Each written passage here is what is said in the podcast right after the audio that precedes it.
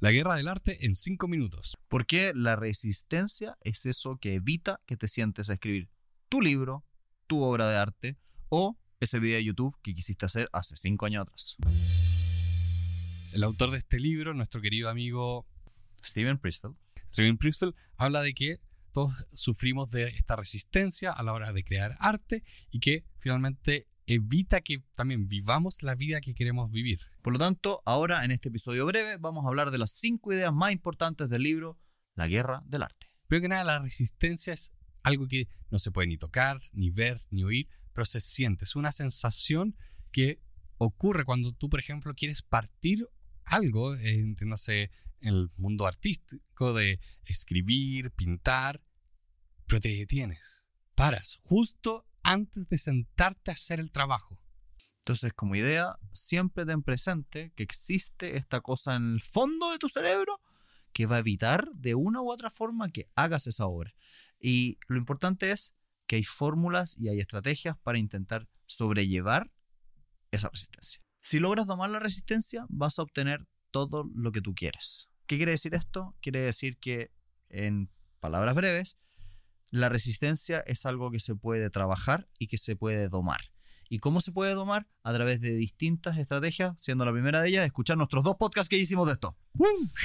Eh, pero también considerar que cuando uno eh, sufre de esta resistencia, no haces el trabajo que tienes que hacer, entonces nunca vas a ver los frutos de tu trabajo. Entonces tienes que superar esta resistencia. Ahora, la tercera idea tiene una traducción bastante difícil. Al final del día, lo importante es que tienes que ser despiadado como artista contra esa resistencia. ¿Y cómo se logra eso? Transformándote en un profesional. Esa persona que llega a la hora, que se sienta cuando se tiene que sentar, que es capaz de cobrar por el trabajo que está haciendo. Tú vives de esto. Hazte respetar como artista.